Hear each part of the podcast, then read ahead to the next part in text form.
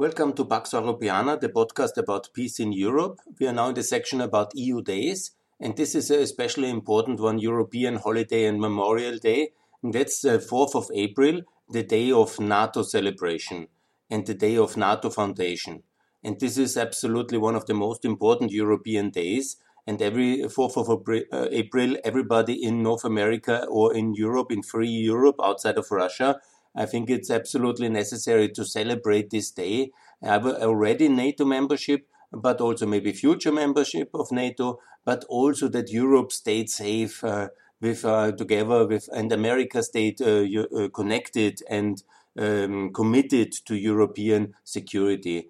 Because imagine the history of the uh, of the 20th century, America had to twice intervene for democracy and freedom in Europe it was extremely expensive and bloody interventions, and it's quite logical that under the Soviet menace after uh, 46, the Soviets basically um, having liberated half of Europe, they decided to occupy half of Europe and take over power from Poland to the Baltics uh, to uh, also trying it in Greece, uh, but not succeeding, luckily but um, half of uh, Europe was basically under Soviet control, and they threatened the rest of Europe as well. So the United States of America under Truman, President Truman, a great European and American hero, decided to create NATO, and the 12 free countries of Europe were then uh, united in this great alliance and this is the reason for European freedom and for the success in the Cold War and uh, for the, the future events. Obviously, were just a logical consequence also to inc- include Western Germany, Greece, and Turkey and the other countries. But these 12 um, countries to be united in the beginning as the founding members, actually, it was 10 Europeans and America and, Con- uh, and Canada. That was really the moment it was uh, very special in the European history. And let, never forget, the European Union came afterwards. Yeah?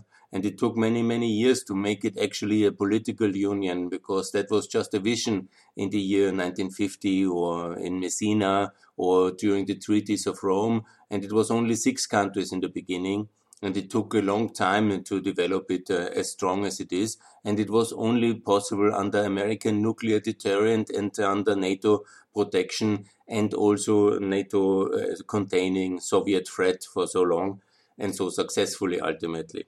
So then obviously it is very important uh, not to do a refoundation because as I um, um, record this uh, podcast, yesterday was the digital version of the Munich Security uh, uh, Conference of Ambassador Ischinger, and it was America is back. The moment, the big first international appearance of the new uh, newly elected President uh, Joe Biden, and he announced America is back. And that is, of course, very important. But let's be honest, America never left Europe since 1949 or 45. So I don't know this kind of drama I cannot understand because even when Trump was obviously uh, very much um, uh, somehow saying crazy things, America itself as an institution, as a country, and NATO itself, uh, there was uh, maybe uh, he casted a shadow of a doubt, uh, President Trump, over the whole project. Yes, that's absolutely true, and that's very sad.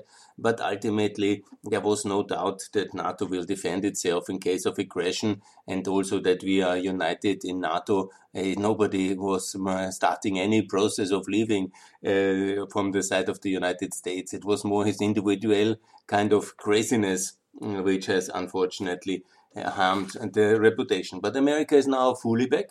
Fine. The question, where is Europe now? Because uh, we have heard also the president of the European Council, that's in European terms more or less uh, the vice president uh, compared or the, uh, the president of the US Senate.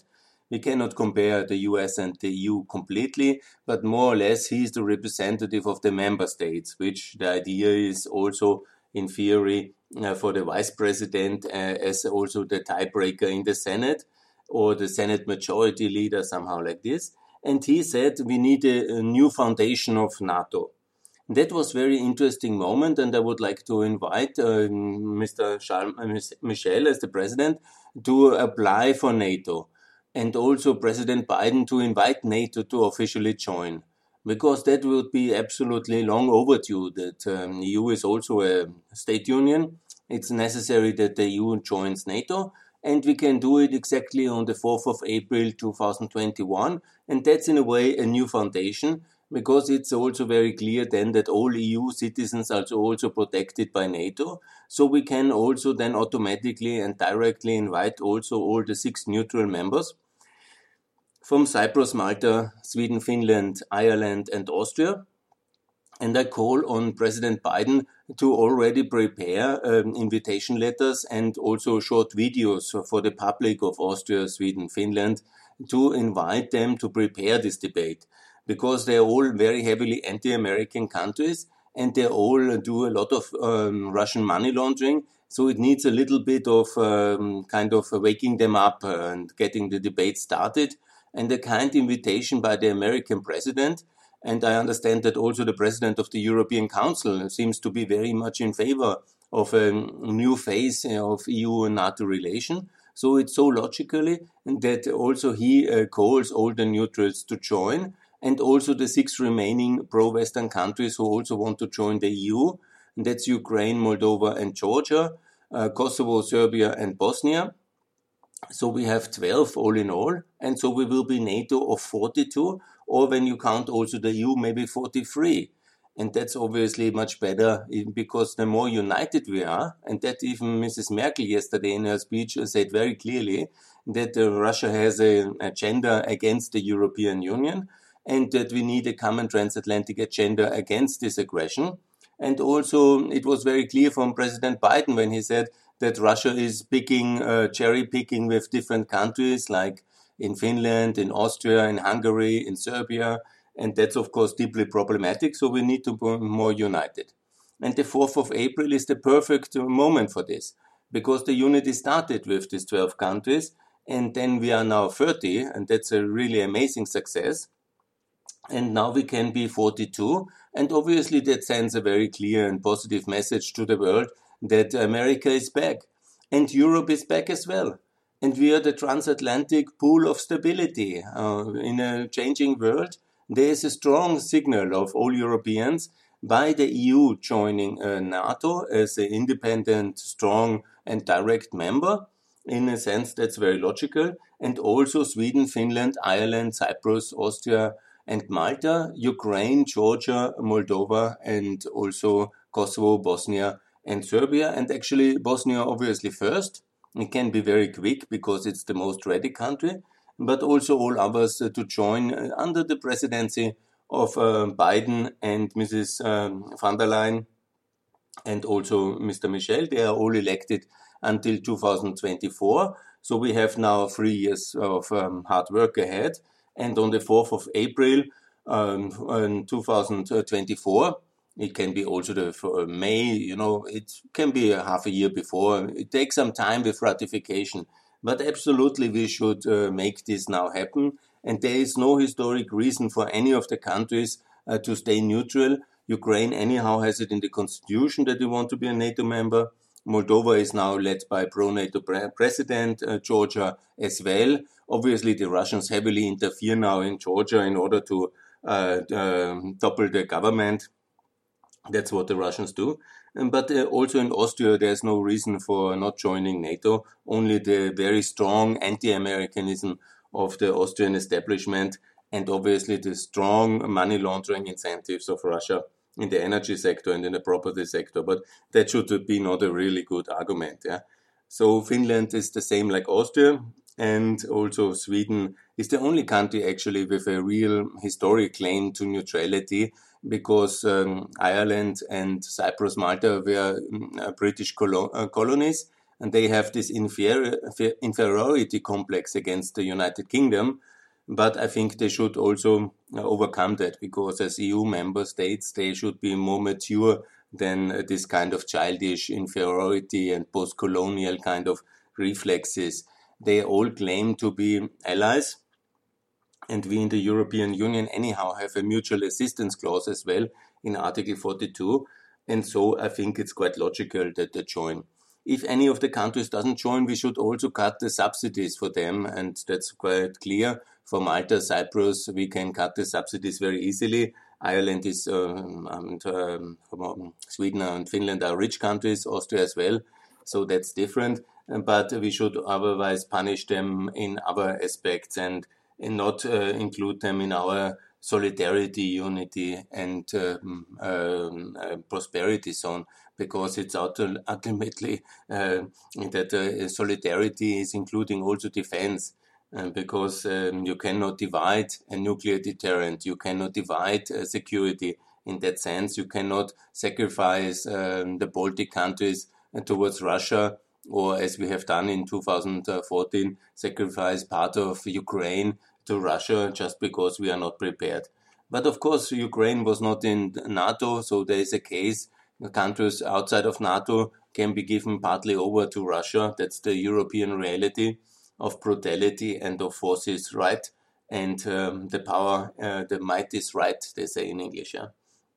Anyhow, I know that some people will say, oh, that's impossible because of 1950 or 1952 or because of Russia or whatever. But I would like to remind you that we were in much deeper troubles in 1949 during the time of the uh, foundation of NATO, we had a huge uh, Berlin airlift crisis, a Straits crisis, we had the uh, Greek civil war, and we had major confrontations all around with the Soviet Union, and was much more dangerous and the unity of the West. Uh, that was only, you know, the fear of the Soviet Union was, of course, driving the Europeans uh, closer to America but there was um, significant uh, differences always in NATO. It's quite logical, and that we now talk about a refoundation, we first have to really be very serious and also credible partners of the United States in the defense of Europe and of our values.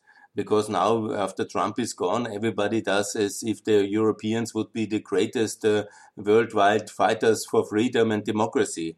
I mean, that's a bit exaggerated. Yeah, it's still America which keeps uh, the present uh, liberal world order alive and defends it against all hostile actors, and has to do it because we in Europe are so little of help.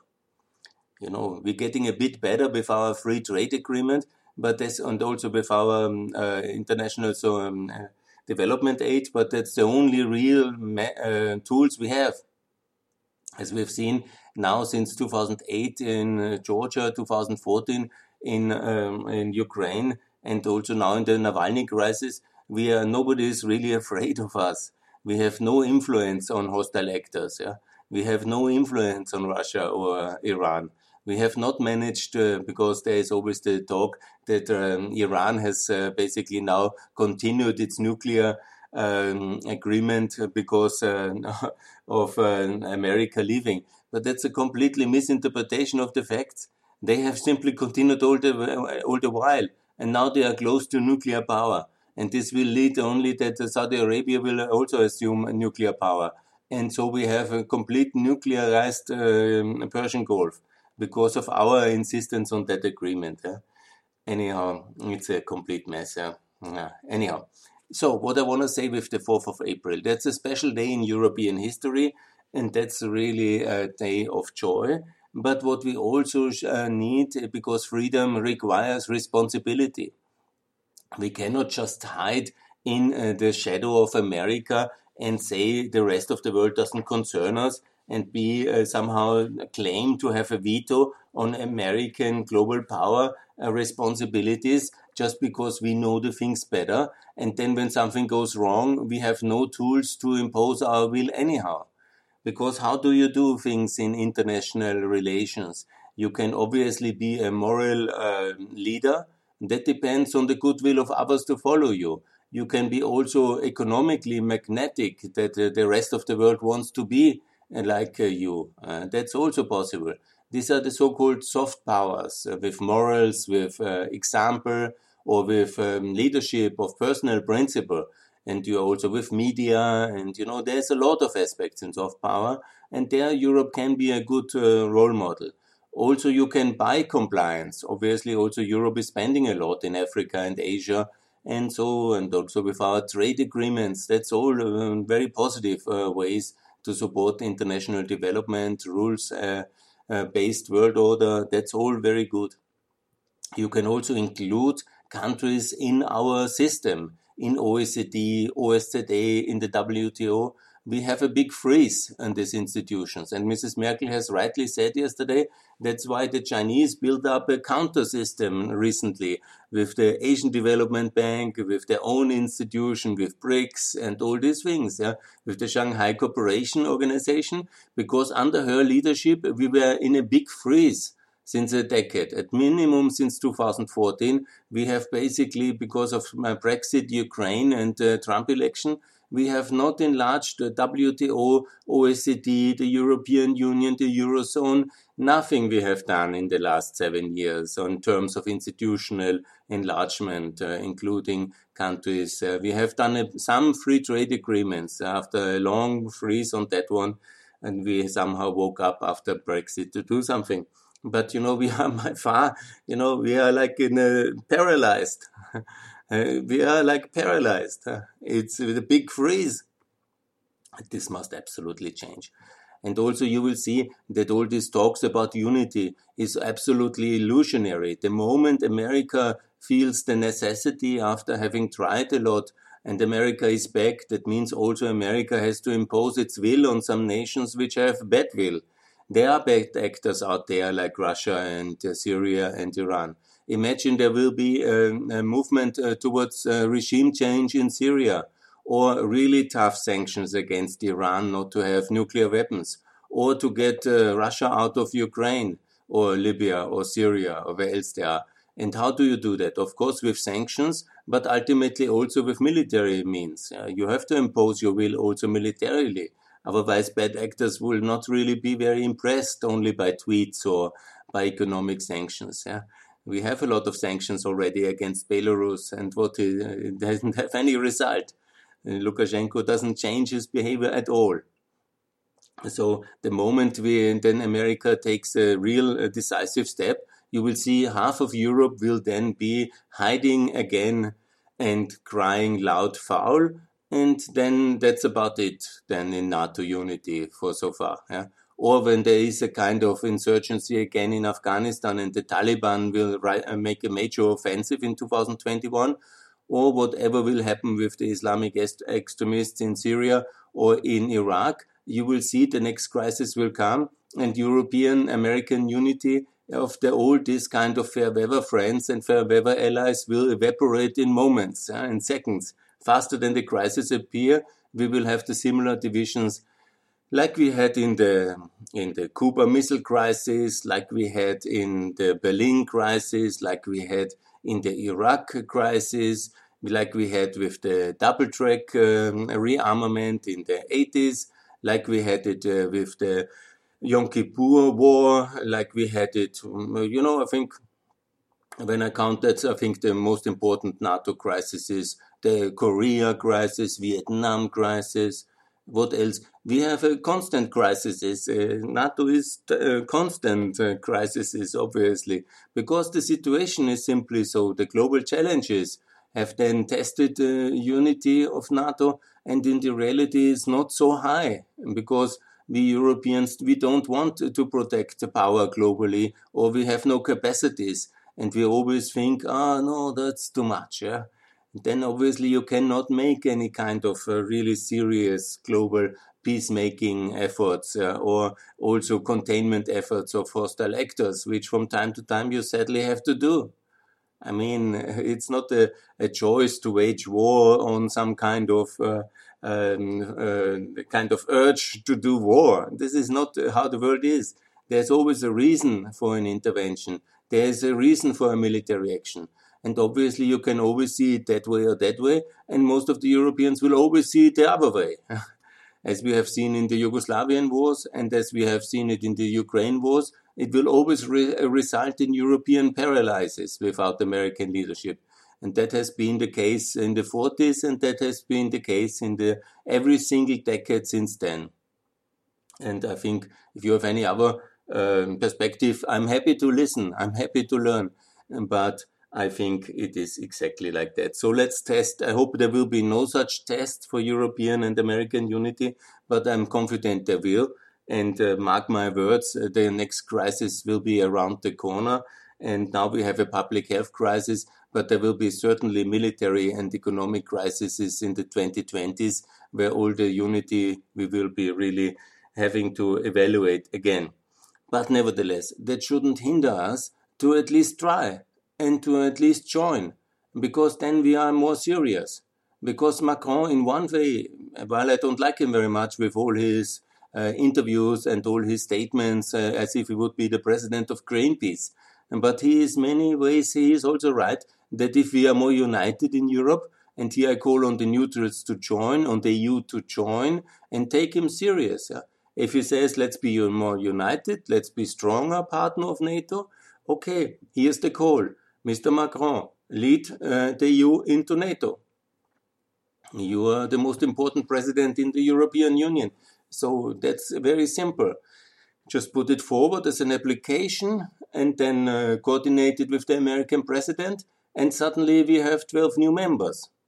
Very good. Very good for unity, very good also for the power relation inside the alliance, no doubt, uh, because we can then be more united we have additional GDP, additional defense, additional geographic uh, cover, and that's really very good, especially in the Nordic.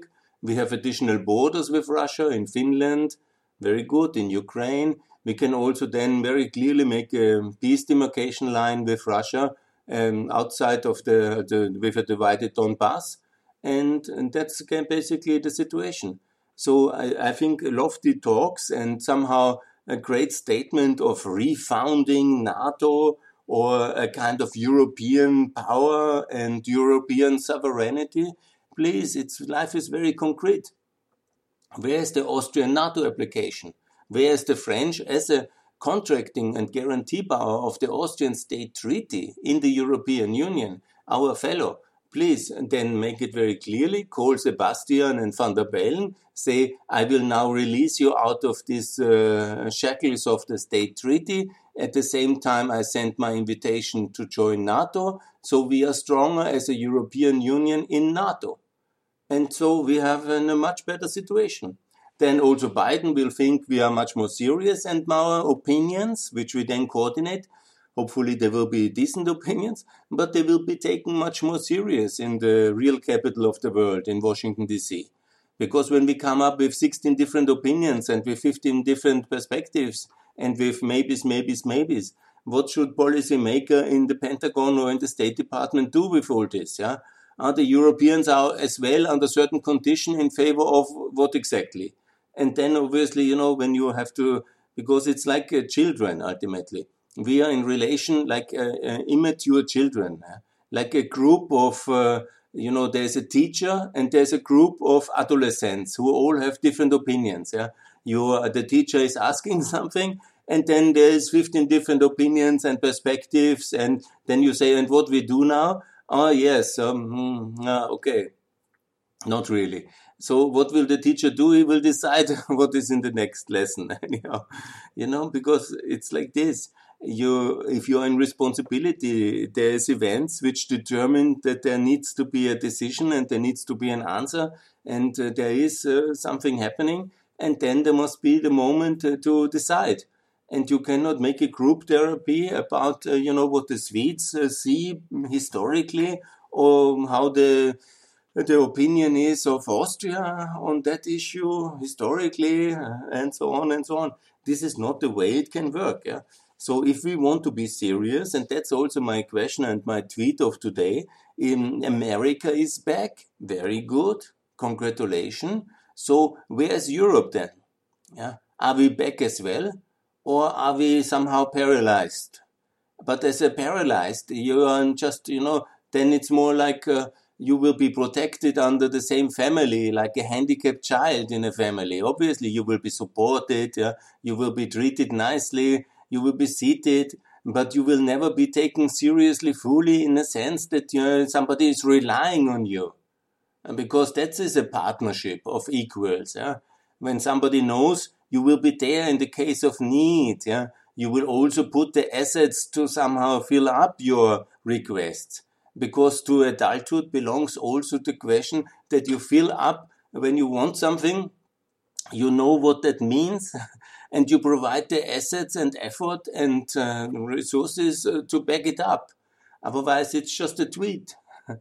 I can also tweet about uh, the end of Assad and how terrible everything is in, but you know, I will not go.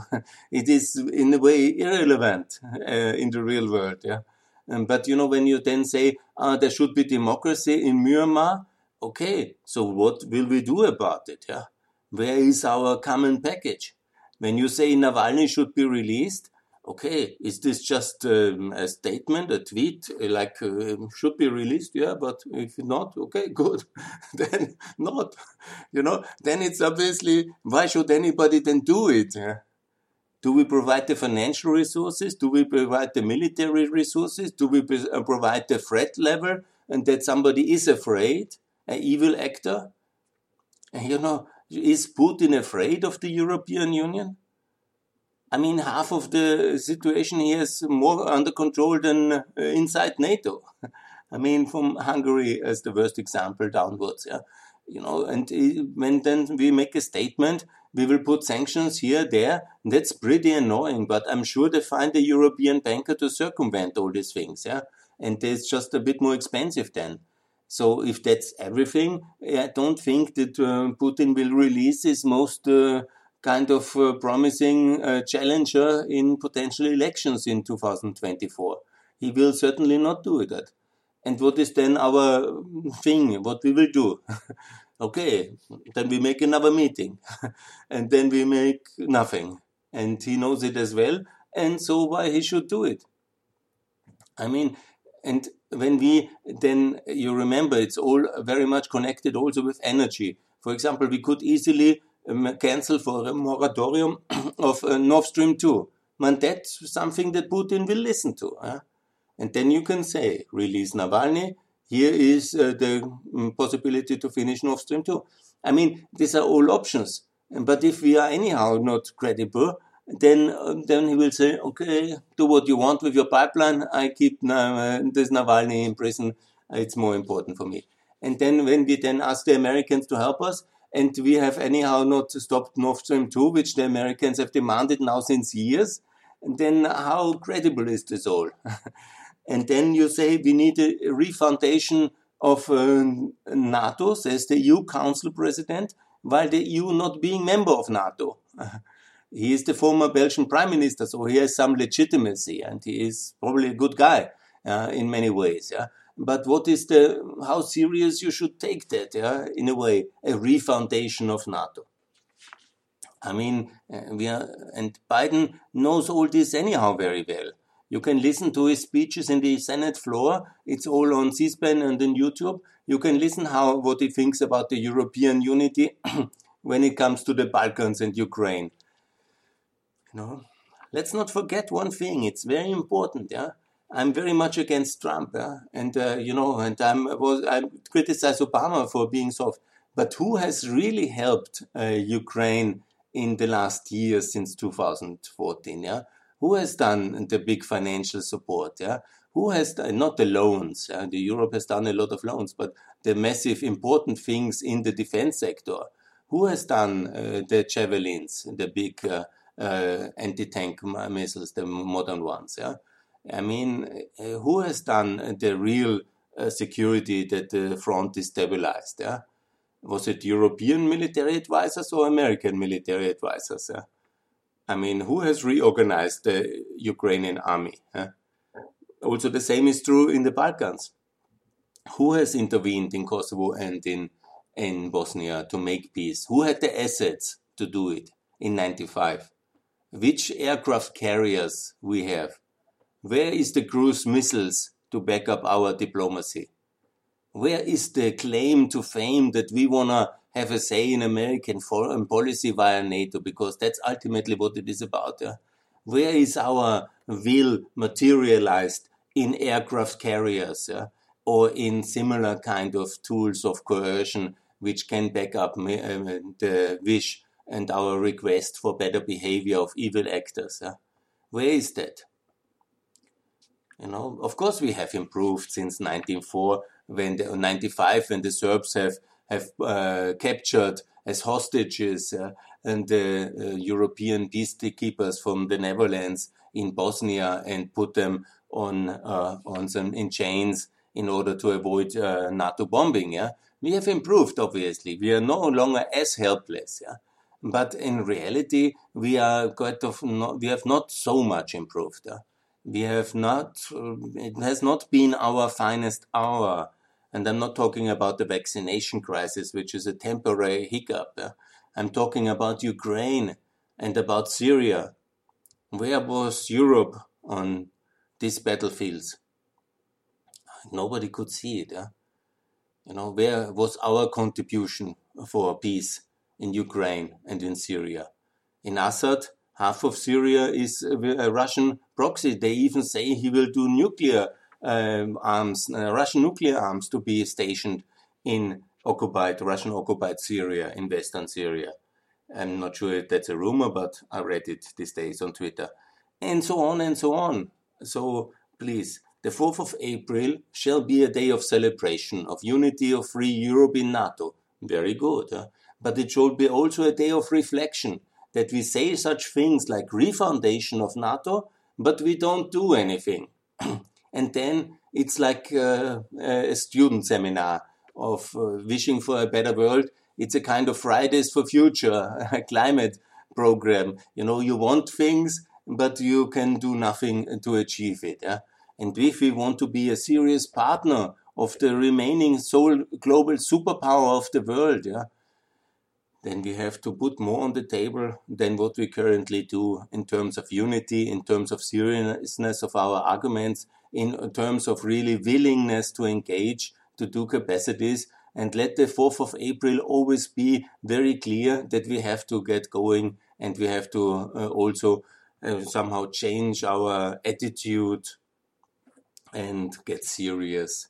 And I call for Europe to be back as well and to be a strong partner of America in all these global challenges we face together. And it starts very much with the EU joining NATO and with the 12 countries in Europe which want to join or should join or are already in the EU and therefore also in the solidarity community, also to officially make the big step forward and uh, move into the light, into the solidarity community of NATO and Malta, Cyprus, Austria, Ireland, Finland, Sweden, Ukraine and Moldova, Kosovo and Bosnia, Serbia and Georgia, please all together, let's join NATO and then we are much more serious and the world will take us serious as well. Thanks a lot.